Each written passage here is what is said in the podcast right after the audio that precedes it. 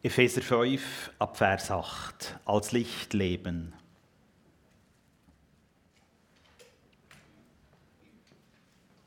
Früher gehörtet ihr ja auch zur Finsternis. Das schreibt Paulus an die ephesische Gemeinde und natürlich im übertragenen Sinn jetzt auch an uns heute. Früher gehörtet ihr auch zur Finsternis, doch jetzt gehört ihr zum Licht, weil ihr mit dem Herrn verbunden seid. Verhaltet euch so, wie Menschen des Lichts sich verhalten. Ihr wisst doch, die Frucht, die vom Licht hervorgehen wird, besteht in allem, was gut, gerecht und wahr ist. Deshalb überlegt bei dem, was ihr tut, ob es dem Herrn gefällt und beteiligt euch unter keinen Umständen an irgendeinem Tun, das der Finsternis entstammt und daher keine guten Früchte hervorbringt. Deckt solches Tun vielmehr auf. Alles, was aufgedeckt wird, ist dann im Licht als das sichtbar, was es wirklich ist. Ja, mehr noch. Alles, was sichtbar geworden ist, gehört damit zum Licht. Deshalb heißt es auch, wach auf, du Schläfer, steh auf von den Toten, dann wird Christus sein Licht über dir leuchten lassen. Ja, es geht um Licht, um Licht und Finsternis und irgendwie ähm, die Bibel braucht das ja als ein Bildwort, ein starkes Metapher, wo es irgendwie Licht ist, da hat keinen Platz für Finsternis. Also wenn ich den ganzen Tag da jetzt in diesem Skiwerferlicht würde sie hätte ja auch am Abend irgendwie Schneeblindheit, müsste jetzt irgendwie die Skibrillen anlegen, aber der Morgen, wo ich irgendwie um 6 oder um halb sieben zum Haus aus bin, war es dunkel. Klar, es hat noch ein bisschen Reflexion von den Sternchen und jetzt, äh, ausnahmsweise wir mal Schnee haben. Aber eigentlich ist es Finsternis. Finsternis und Licht, es ist ein Begriffspaar, das gegensätzlicher nicht könnte sein. Klare Sache, Licht und Finsternis, eine Bildsprache in der Bibel. Auch die Bibel braucht das Bild, um zu unterscheiden zwischen den Menschen, die irgendwie mit dem lebendigen Gott unterwegs sind und den Menschen, die Gott fern sind. Die leben in der Finsternis und die anderen leben im Licht. Das schreibt Paulus im 1. Thessalonikerbrief. Der Unglaube ist die Finsternis und der Glaube ist das Licht. Menschen, die mit Gott unterwegs sind. Gottes Nähe ist Licht, Gottes Ferne das ist Finsternis. Ihr seid Kinder des Lichts, mit der Finsternis habt ihr nichts zu tun. Ja, das ist eigentlich der Tonfall in dem Text, den wir miteinander gelesen haben. Und da werde ich mal so liebevoll so eine kleine rabbinische Diskussionskultur mit dem Paulus einsteigen und sagen, ja, stimmt denn das wirklich? Also mir beschleicht immer so ein bisschen, ähm, seltsame Gefühl, wenn wir probieren, teenagermässig mit Schwarz-Weiß-Malerei im Leben gerecht zu werden. Also gell, ich selber merke das ja in mir und vielleicht merkt ihr das auch bei euch. Da gibt es irgendwie auch Schattenseiten in meinem Leben.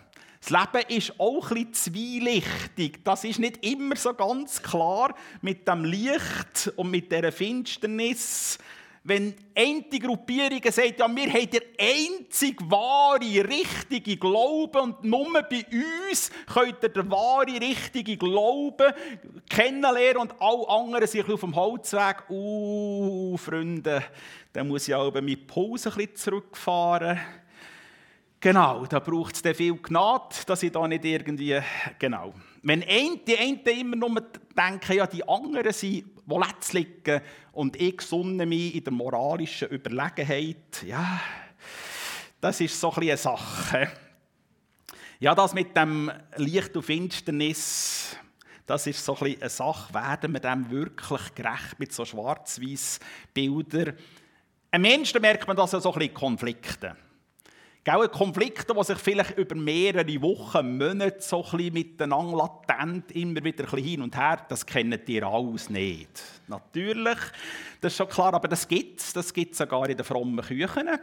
Ganz tatsächlich. Und dann, wenn ihr die beiden Parteien miteinander anhört, denkt ihr, die reden nicht vom Gleichen. Das ist unmöglich, dass die das Gleiche erlebt haben. Und so ist das also nach Neuen von Missverständnis und ich habe doch gesagt oder der andere hat das verstanden. Vielleicht auch sogar ein bisschen Unterstellungen, das passiert auch bei den ganz liebevoll frommen Leuten. Das gibt es also tatsächlich. Und am Schluss hast du so einen richtigen Knäuel. Stell dir vor, irgendwie so eine junge Katze, die eine Viertelstunde äh, so einen so eine, so eine Knäuel durcheinander bringt. Jetzt gang den entwirren. Wie soll man jetzt da zwischen Licht und Finsternis zu unterscheiden? Ja, lässt überhaupt der Predigtext Raum für das? Wir müssen uns mal dem fragen. Verhaltet euch so, wie Menschen des Lichts sich verhalten. Beteiligt euch unter gar keinen Umständen an irgendeinem Tun, das der Finsternis entstammt, daher keine guten Früchte hervorbringt. Ja, hätte es da überhaupt Platz für Zwischentöne? Oder hat es da Platz für Schattierungen?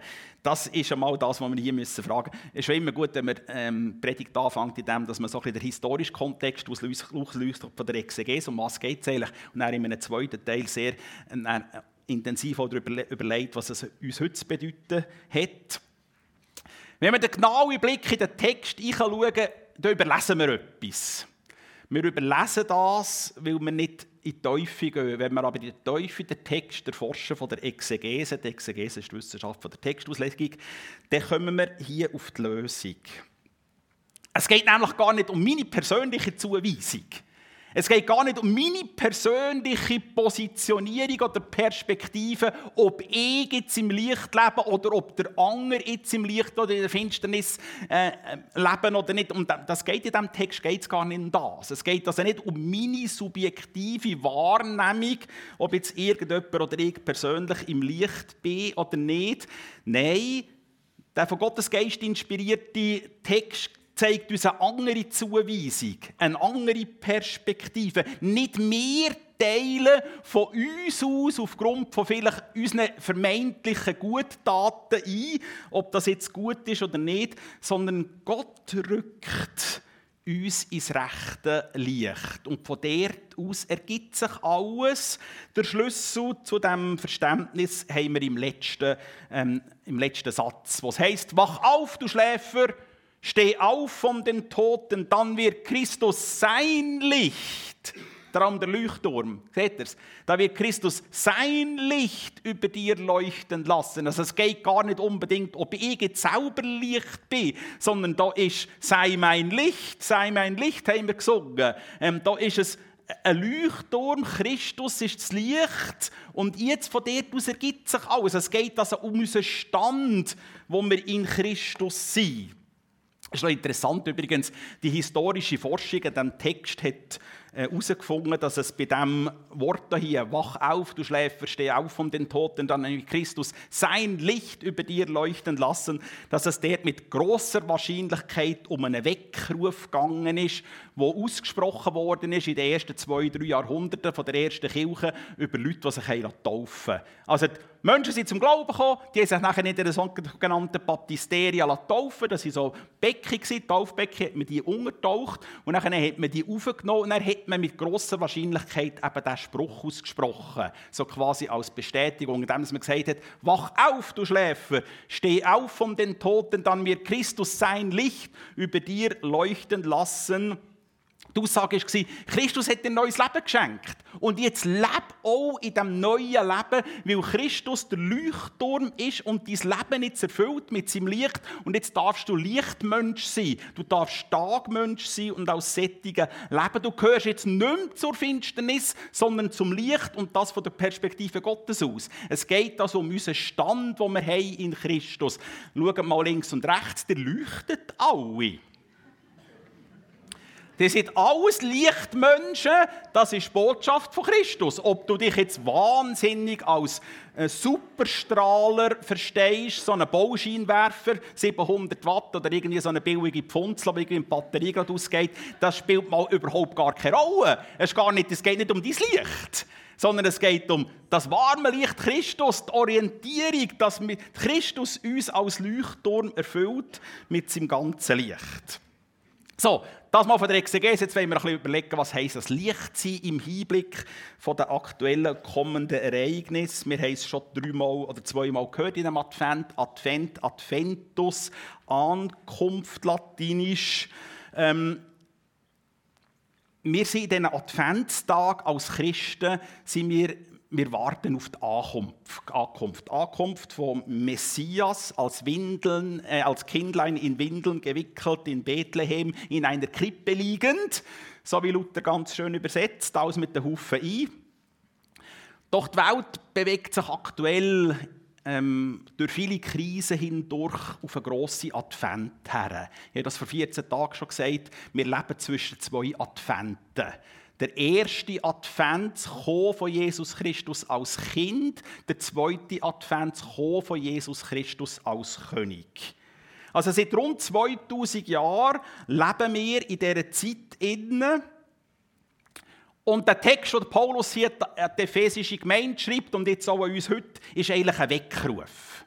Es ist ein Weckruf an die endzeitliche Gemeinde, sich zu bewusst sein, dass wir Tagmenschen sind, dass wir unterwegs sind, erfüllt mit dem Leuchtturm, mit der Kraft in Christus und mit dieser Welt innen Himmelreich zu kultivieren. Und wenn wir von den letzten Tagen reden, dann sage ich jetzt nicht, oh, jetzt ist es, jetzt ist die Endzeit gekommen.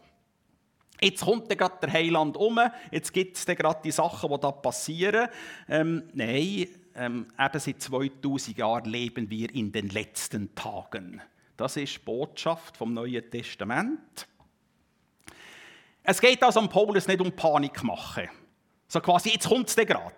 Das hat es ja übrigens gegeben, wenn man das zum Beispiel der Thessaloniker gemeint. Thessaloniker haben das nicht so ganz gecheckt mit der Wiederkunft von Jesus Christus. Und er hat einen ganz grossen Teil der Thessaloniker Gemeinde gesagt, ja, also Mandy gibt es noch auf den Bügel. Für was? Nein, der Chef kann selber schauen. Jetzt kommt der Heiland um und dann muss ich da nicht mehr auf den Bügel. Dann hat ich aufgehört zu arbeiten. Dann kommt der Paulus und sagt, nein, ihr lieben Freunde, ihr habt das nicht ganz gecheckt. Weil das Kommen von Jesus Christus passiert wie ein Dieb in der Nacht, das wissen wir einfach nicht. Geht wieder arbeiten, seid ein Vorbild, lebt in dieser Welt, seid Leuchttürmer, seid Lichtmenschen, seid Tagmenschen, weil wir einfach nicht wissen, wenn Christus umkommt.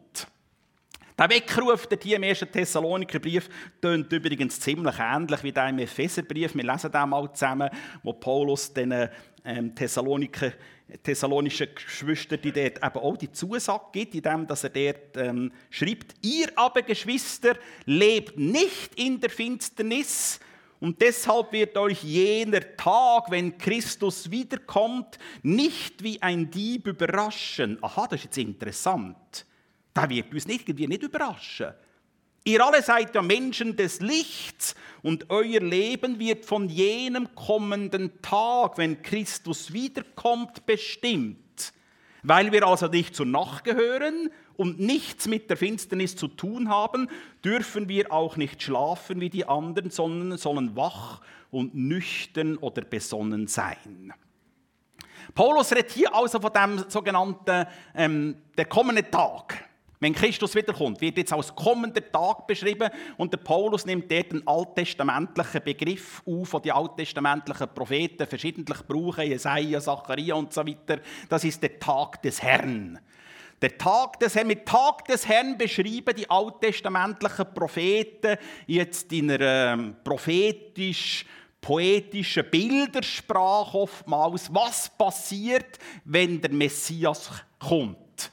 Und die alttestamentlichen Propheten haben vor allem gesehen, Messias kommt als König. Messias kommt, um das Malchut Yahweh, das Reich Gottes, Königreich Gottes aufzurichten. Jesus, äh, Jesus eben nicht. Der Messias kommt als der, wo Israel wieder wird vollständig in die Blüte hineinführen. Das ist die Sicht der alttestamentlichen Propheten, was passiert am Tag des Herrn.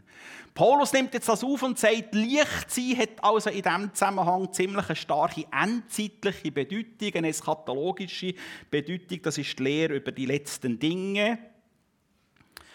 Mit Tag des Herrn nimmt Paulus dort eine längere Erklärung auf. Die fängt bereits im 1. Thessaloniker 4,13 an, nämlich die äh, Thessaloniker haben es nicht ganz geschnallt was passiert. Und da denke ich, ja, das ist noch tröstlich, ich habe es ja auch nicht geschnallt. Also ich reihe mich da ganz ein zu diesen thessalonischen Geschwistern, dass wir nicht ganz verstehen, was eigentlich genau alles passiert.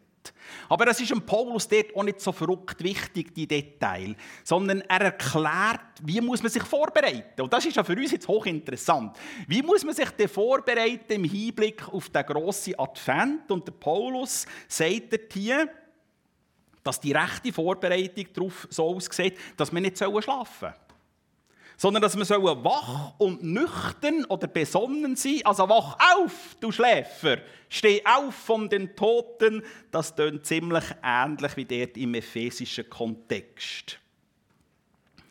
Licht wird also hier beschrieben im Hinblick auf den kommenden grossen Advent.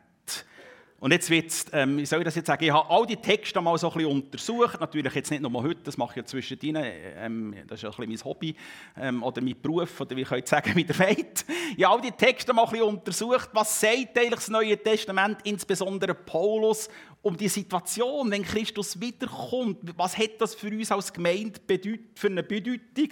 Und ich habe das mal probiert, in einem Satz zusammenzufassen. Das war kein schwierig.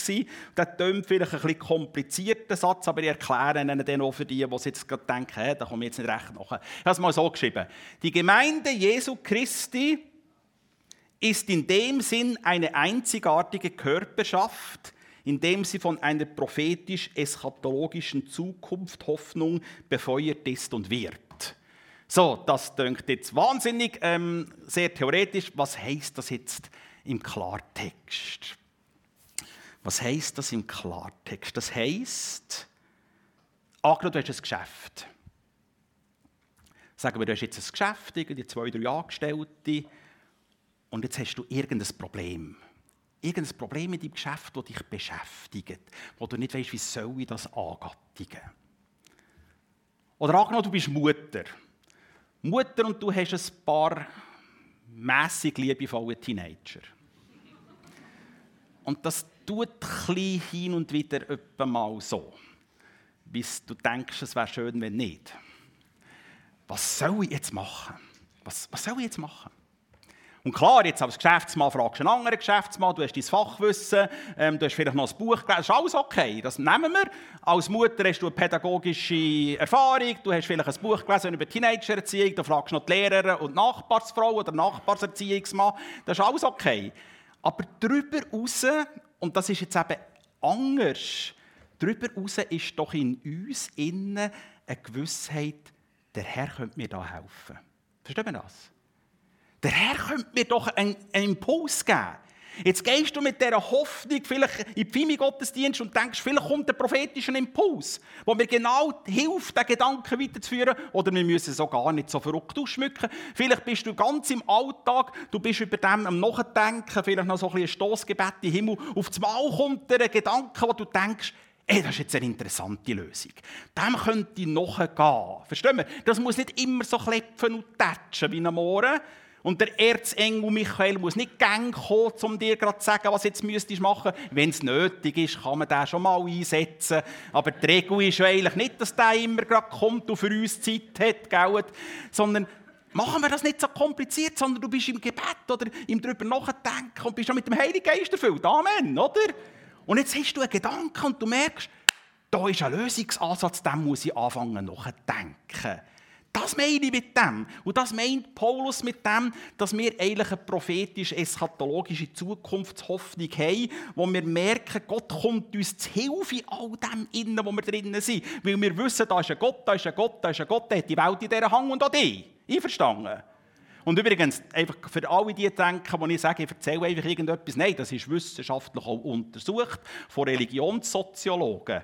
Es gibt interessante Bücher, kann ich die alle empfehlen. Ich tue es jetzt nicht aufzählen. Für die, die es wollen, können sich bei mir melden. Das ist wissenschaftlich untersucht worden, dass Menschen, die lebendig mit Christus verbunden sind, eine positive Lebensausstrahlung haben für sich und für die Umwelt, weil sie die prophetische, eschatologische Hoffnungsperspektive in sich tragen. Weil da ein Gott ist, der uns hilft und mit uns ist und die ganze Welt letztendlich wird ins Heil führen. Das ist religionssoziologisch längstens untersucht worden. Da gibt es ähm, gute Schule. Eben. Und was heisst das jetzt ähm, praktisch? Jetzt heisst das nachher, dass Leute sagen, eh, also, der Matthias, in, in, jetzt in einem fiktiven Namen von das Geschäft hat, dass andere Leute sagen, der hat schon ein goldiges Hängli. Dass dem das jetzt wieder gelungen ist. da gibt es ein Gespräch und du sagst, nein, ich habe einen Gedanken gehabt, ich denke, der Heilige Geist hat mir den eingegeben. Und dann merkst du auf einmal, aha, da ist ich. Oder dass die anderen Leute sagen, also die Andrea mit diesen Teenager, hey, die, das ist schon eine mega coole Familie. Verstehen wir? Und so leben wir und sind wir unterwegs. Und nicht wir, nicht wir so gut sind und wir so viel Licht in uns ist, sondern sei mein Licht. Verstehen wir?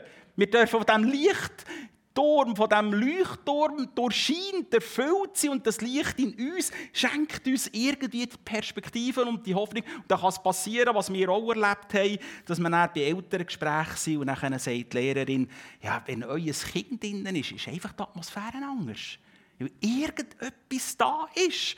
Und wir merken, ja, genau. Also, was wollte ich damit sagen? Paulus richtet jetzt nicht einen moralischen Weckruf an die ephesische Gemeinde oder an euch oder an uns jetzt, dass, man, dass er quasi sagt, so jetzt klemmt euch einmal endlich ins Allerwertesten. Genau, jetzt habe ich die Kurve gerade verwünscht, dass ich da nicht wieder etwas Wüstes von der Kanzler sage. Ähm, nein, wir sind Licht von der Welt. Amen. Weil Christus die Hoffnung von der Herrlichkeit in uns wohnt, oder? Und da muss ich ja sagen, ja, also Licht von der Welt. Freunde, vielleicht bin ich neu mit manchmal vielleicht ein Lämpchen. Aber Licht, also das ist ein bisschen starker Tubak-Heiland. Oder? Also es wäre ja auch ein bisschen verrückt, wenn wir jetzt mit 5 Meter grossen äh, Lettern, Leuchtschrift unsere Gebäude würden anschreiben Fimi Burgdorf, wir sind das Licht der Welt das wäre schon ein bisschen stotzig. Aber das, das sagt Jesus. Das sagt der Wanderprediger von Nazareth, dass wir das sind. Punkt aus. Amen. Und er sagt nicht, jetzt geht euch endlich einmal ein bisschen Mühe und tut mal, dass der Licht. Nein, sondern die sind Licht der Welt. Auf der einen Seite ist das eine unglaubliche Feststellung, aber auch eine mega Zusage. Wir sind Licht der Welt.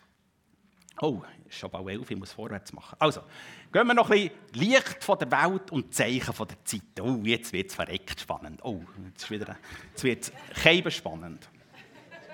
Jetzt gebe ich euch genau einen endzeitlichen Fahrplan, dann könnt ihr ausrechnen. Am 27. August 2000 irgendetwas findet die Wiederkunft von Jesus Christus statt. Ich muss euch leider enttäuschen. Ich weiss, das ist mega heikel, über Zeichen von der Zeit zu reden. Also vor allem dann, wenn so verrückt passiert mit vielen Krisen wie dieser Welt, da kommen alle Endzeitpropheten, sie haben dann wieder Hochkonjunktur. Gott sei es geklagt.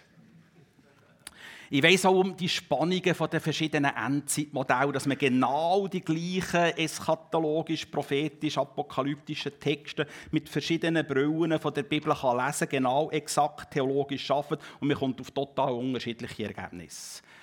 Ja, das ist einfach so. Und wir wissen das nicht. Wenn man so ein bisschen Christenheit abfragt, dann ist doch das Thema der Endzeit eher negativ besetzt.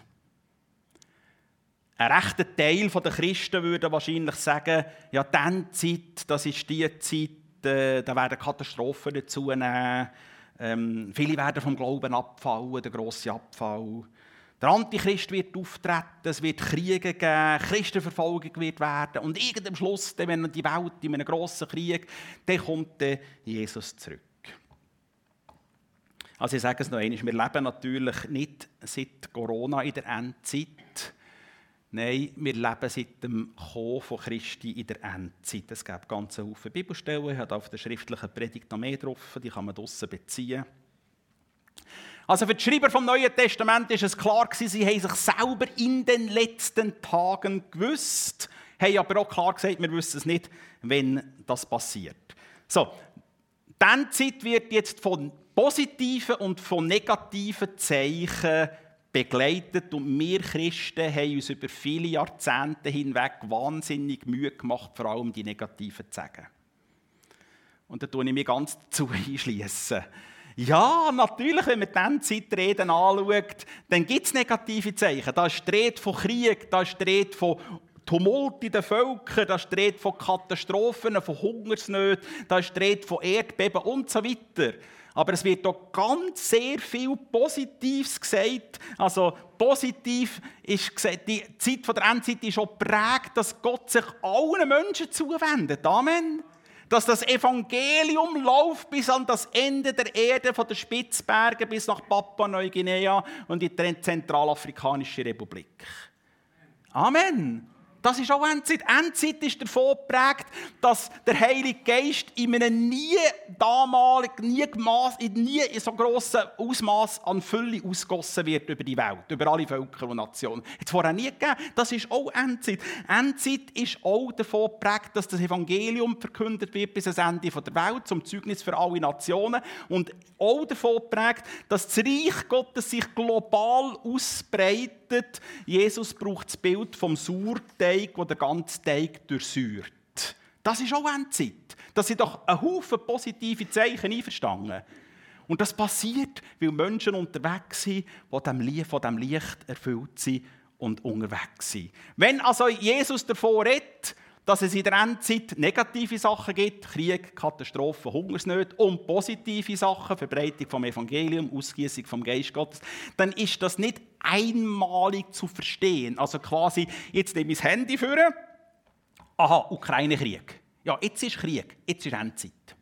Es steht das, wird Krieg sein, jetzt ist, jetzt ist Krieg. Oder wenn wir von einer beschränkten ähm, geschichtlichen Horizont aus die Endzeit beurteilen, sind wir in der Regel falsch. Oder wir sind immer falsch. Man muss immer alles anschauen. Es geht um die Wesensart der Endzeit. Die Aussage der Bibel ist, durch die Jahrhunderte, Jahrhunderte der Endzeit hindurch wird das immer so sein, dass es Krieg wird geben. Immer so sein, dass es Unruhe wird geben immer so sein, dass es Hungersnöte wird geben. Es wird aber auch immer das Evangelium verkündet. Es wird auch immer das Reich Gottes sich weiter ausbreiten. Es wird auch immer so sein, dass ein Haufen Menschen zum Glauben kommen. In den letzten 20 Jahren sind noch nie so viele Menschen zum Glauben gefunden, ähm, wie, wie jemals irgendeiner. Und in der Schweiz sagen wir, Herr, erbarme dich. Die Frage ist einfach nach einem Schluss, gibt es eigentlich, kann man einen Fahrplan aufstellen. Wenn man alle Aussagen der Prophetie zusammenrechnet, kann man sagen, so läuft das. Also gibt es in der Bibel einen endzeitlichen Fahrplan. Viele Leute meinen, ja, Prophetie ist eigentlich die Zukunft voraussagen. Zukunft voraussagen, aha, okay, ja, dann passiert das und dann passiert das und dann haben wir einen endzeitlichen Fahrplan, dann wissen wir das ganz genau. Das ist aber nur in den allerwenigsten Fällen so, verstehen wir? Sondern Prophetie ist vor allem gegeben als Licht der Orientierung in der jetzigen Zeit. Das ist Prophetie. Das ist gesunder Umgang mit Prophetie. Darüber hinaus, ja, natürlich hat es hin und wieder auch gegeben, dass den Propheten gegeben worden ist, ähm, Ereignisse zu enthüllen, zu offenbaren. Äh, sie reden vom Handeln von dem Messias mit den Nationen, vom, von der Wiederherstellung vom ganzen Kosmos. Davor reden sie vom leidenden Gottesknecht, der wird für die Schuld dieser Welt sein Leben geben. Davor reden sie, aber vor allem, vor allem, vor allem ist Prophetie da als Licht der Orientierung in der jetzigen Zeit. Ich höre kein Amen. Aber das ist Prophetie. Oder verstehen wir? Ich nehme jetzt ein Beispiel. Ähm, der Jeremy hat da zwei Tage mit euch da Jesaja durchgekommen, Anfangswoche. Du könntest jetzt hier einen Vortrag halten, kannst vorkommen. Jesaja Kapitel 7, Kapitel 8. Der König Ahas ist in einer furchtbaren Situation. Das ist der Koalitionskrieg, syrisch-ephraimitische Krieg. Das gewaltiges Heer wandert gegen Juda 736 vor Christus. Und jetzt kommt der Prophet Jesaja und mit dem Ahas zusammen, dem König Ahas. Und jetzt kommt das Wort durch den Prophet Jesaja in die damalige geschichtliche Situation. Was soll jetzt Ahas tun? Angesichts dieser gewaltigen Bedrohung. Und jetzt lasse ich das Spannungsfeld offen. Ihr dürft auch jetzt Golferi 2 besuchen. Dort tun wir einen ganzen halben Tag nichts anderes als die zwei Kapitel entwirren. Wir können also sagen, Prophetie ist uns nicht gegeben um unsere Neugierde zu befriedigen, Vielmehr will sie als Licht in die Gegenwart hineinleuchten und zur Tat anspornen. Ich sage es noch einmal. Prophetie ist uns gegeben als Licht in die Gegenwart und soll uns zur Tat anspornen. Verstehen wir? Dass wir leben, handeln, beten, Leute besuchen, unterwegs sein, Hoffnung kultivieren, Geschenke weitergeben, einen freudigen Schwatz mit der Frau ähm, an der Kasse oder was auch immer, in dem, dass wir Lichtmenschen sind und Tagmenschen. Man schreibt, der Petrus, genau im Tonfall wie der Paulus, das Ende aller Dinge ist nahe. Seid also besonnen und nüchtern und betet. Vor allem haltet fest an der Liebe zueinander. Das Wissen um das Ende soll uns also nicht zum Abwarten auf die Wiederkunft von Christus führen, sondern soll uns in Tat führen. Indem dass wir Hoffnung kultivieren. Was hat der Luther gesagt? Wenn er wüsste, dass Christus morgen umkommt, würde er heute einen Apfelbaum pflanzen. Dass wir das tun, dass wir unterwegs sind als Lichtmenschen. Also wir Christen, wir haben nicht einen Fahrplan, sondern wir haben eine Hoffnung. Amen. Wir Christen haben nicht einen Fahrplan, sondern wir haben eine Hoffnung, Freunde. Und die Hoffnung, die wollen wir kultivieren.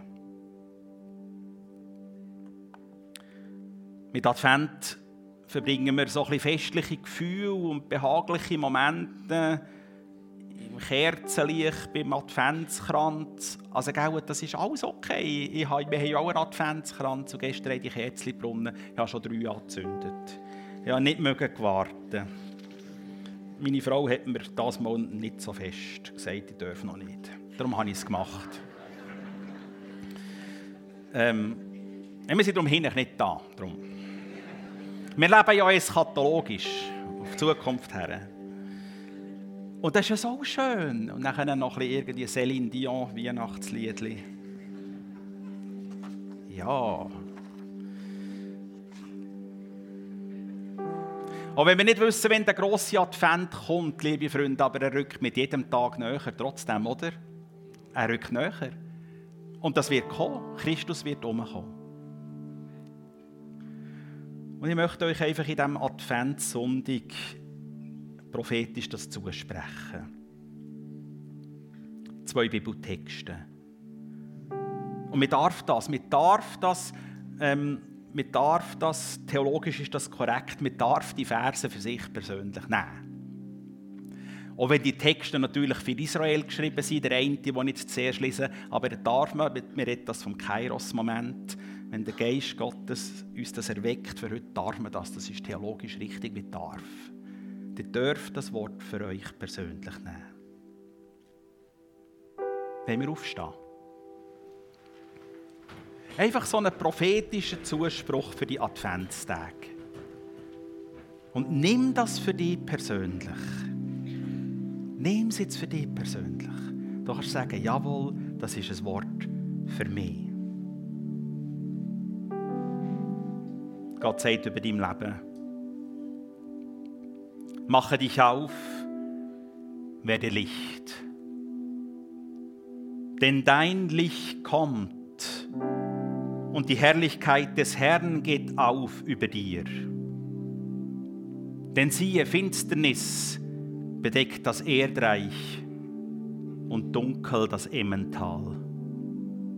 Aber über dir geht auf der Herr und seine Herrlichkeit erscheint über dir. Wach auf, du Schläfer, steh auf von den Toten, dann wird Christus sein Licht über dir leuchten lassen. Amen.